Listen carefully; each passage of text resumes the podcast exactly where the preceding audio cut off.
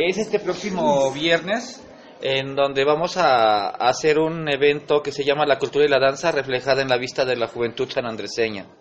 ¿Cuál es el objetivo de realizar este evento? señor? El objetivo es demostrarle a la, a la juventud, a los pequeños, que hay técnicas a donde ellos van a valorar y, y queremos rescatar nuestras culturas y nuestras tradiciones, que más que nada es la danza folclórica. Para ello, se le invita a la ciudadanía que quiera venir a participar. ¿Es totalmente gratuito o tiene algún costo? No, es totalmente gratuito. eh, La, la hora de recepción es de 8 a 9.45 para todo el público en general. Lo único que tienen que traer es su ropa cómoda, eh, dos paliacates y si tienen zapato de danza, pues zapato de danza. Si no, con zapato tenis para que estén cómodos ellos. Tengo entendido que también se le invita a todos los que estén participando en alguna danza, pueden venir a exponer su trabajo. Sí, eh, de las 12 a las 5 de la tarde vamos a tener diferentes este, muestras de danza folclórica con las diferentes escuelas, no con los grupos de danza ni los ballets que existen aquí, sino con los trabajos que están generando los mismos este, maestros dentro de sus escuelas. Esto tengo entendido para mejorar y detallar alguna, alguna institución apoyarla también esas, esas danzas. Sí, eh, está enfocada hacia los niños, pero también hacia los, hacia los maestros. ¿Por qué?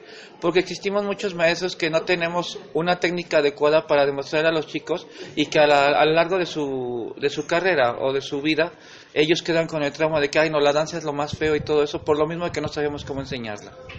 Experiencias que le ha eh, llevado ser el instructor de, esa, de este grupo de danza.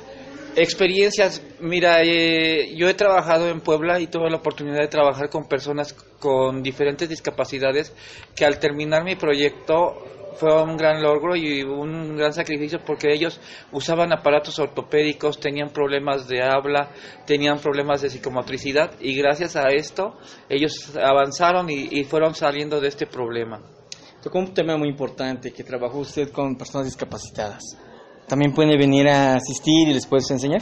Sí, sí, sí. Eh, hay que tener también en cuenta que es muy difícil ten- trabajar con una persona que a lo mejor ya usa bastón o una persona que falta de alguna extremidad. Entonces es, es difícil, más no imposible. Eh, ¿Será un único día?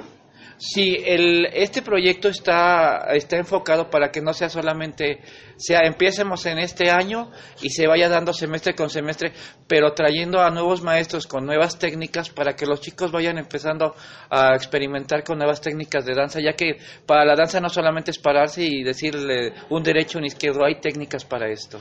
¿Gusta algo más comentar? Eh, pues comentarles este que el- también aquí nosotros tenemos al grupo de danza. El grupo de danza también es abierto para todo el público en general. Es cierto, es parte del tecnológico, pero también es representativo de Ciudad Cerdán. Eh, comentarles que a- nos llegó la invitación de la Feria del Pájaro en, en que es el segundo año que vamos a representar. Y no solamente vamos como tecnológico, sino como el ballet de Ciudad Cerdán. Pues.